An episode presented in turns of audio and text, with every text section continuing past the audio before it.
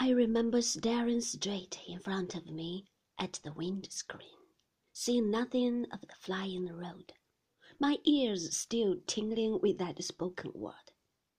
The silence became minutes, and the minutes became miles, and everything is over now, I thought.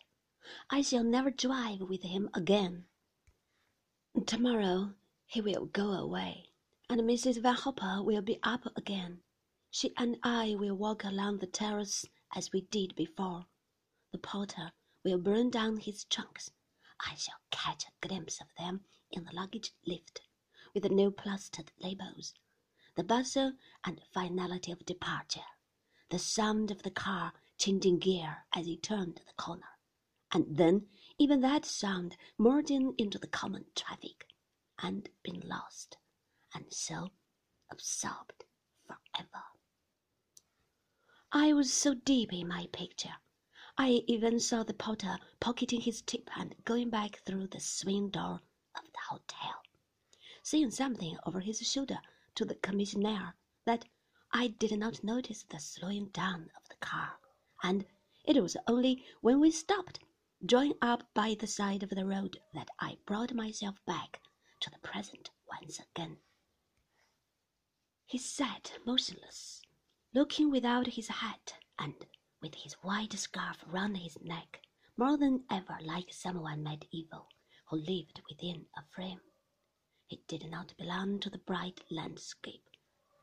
He should be standing on the steps of a gaunt cathedral. His cloak flung back, while a beggar at his feet scrambled for gold coins.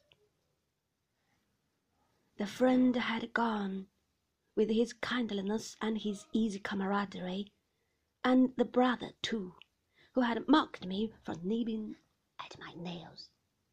This man was a stranger. I wondered why I was sitting beside him in the car. Then he turned to me and spoke.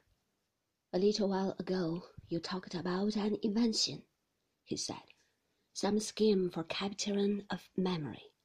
You'd like, you told me, and I chose a moment to leave the past again. I'm afraid I think rather differently from you. All memories are bitter, and I prefer to ignore them. Something happened a year ago that altered my whole life, and I want to forget every phase in my existence up to that time. Those days are finished. They are blotted out. I must begin living all over again. The first day we met, your Mrs. Van Hopper asked me why I came to Monte Carlo. It put a stopper on those memories you would like to resurrect. It does not always work, of course. Sometimes the scent is too strong for the bottle and too strong for me. And then the devil in one, like a furtive peeping Tom, tries to draw the cork. I did that in the first drive we took together, when we climbed the hills and looked down over the precipice. I was there some years ago with my wife. You asked me if it was still the same, if it had changed at all. It was just the same, but I, I was thankful to realize, oddly impersonal, there was no suggestion of the other time. She and I had left no record. It may have been because you were with me. You have blotted out the past for me, you know, far more effectively than all the bright lights of Monte Carlo.